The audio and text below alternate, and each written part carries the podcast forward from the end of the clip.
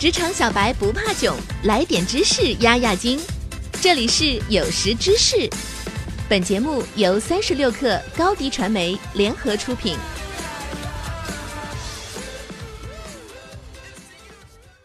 本文来自三十六克编译组，编辑郝鹏程、王雅琪。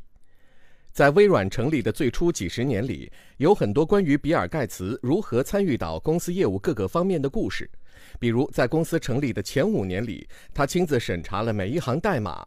史蒂夫·乔布斯也有类似的故事，与他一起工作过的人讲述了无数个故事，来呈现他对看似微不足道的细节的疯狂关注。最近，埃隆·马斯克也跟随了他们的脚步。他有不止拥有一家可能会对世界产生范式转换影响的公司。有趣的是，他声称自己百分之八十的时间都花在了设计和工程问题上。而分析之后，我们可以看出，他们背后都有两个共同的规律，是什么呢？一起来看看吧。一，举重若轻，关注细节。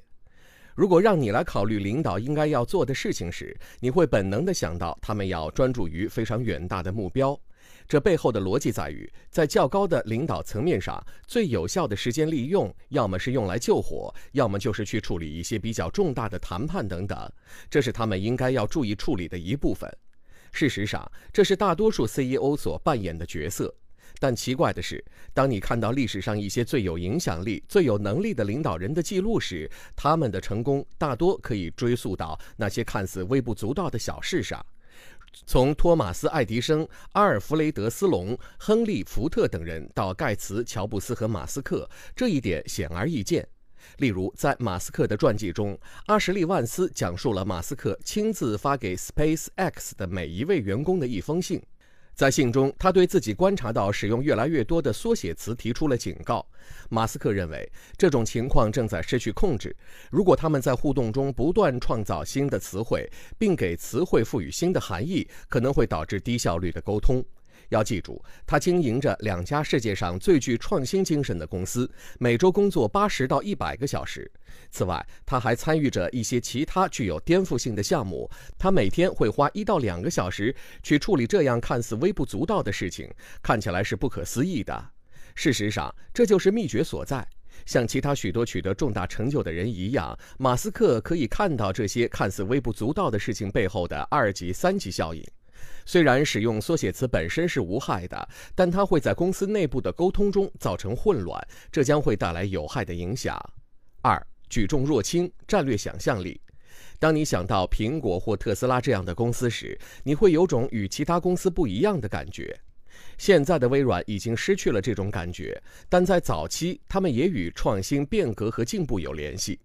盖茨向前看了二十年，然后集中精力朝着那个方向前进。如果你将它与你所接触的普通品牌进行比较，你会发现有一个显著的区别。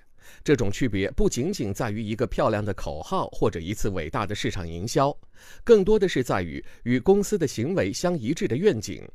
当史蒂夫·乔布斯发布产品时，给人的感觉就是他并不是在给人们说话。不管你是否相信苹果公司的想法是与众不同的，或者说他们能否改变世界，但乔布斯自己是知道的，他本人是这么认为的。他知道他要去哪里，他要带苹果公司前往哪里。现在，如果你看看马斯克的采访或者产品发布会，你会从中发现一些类似的东西。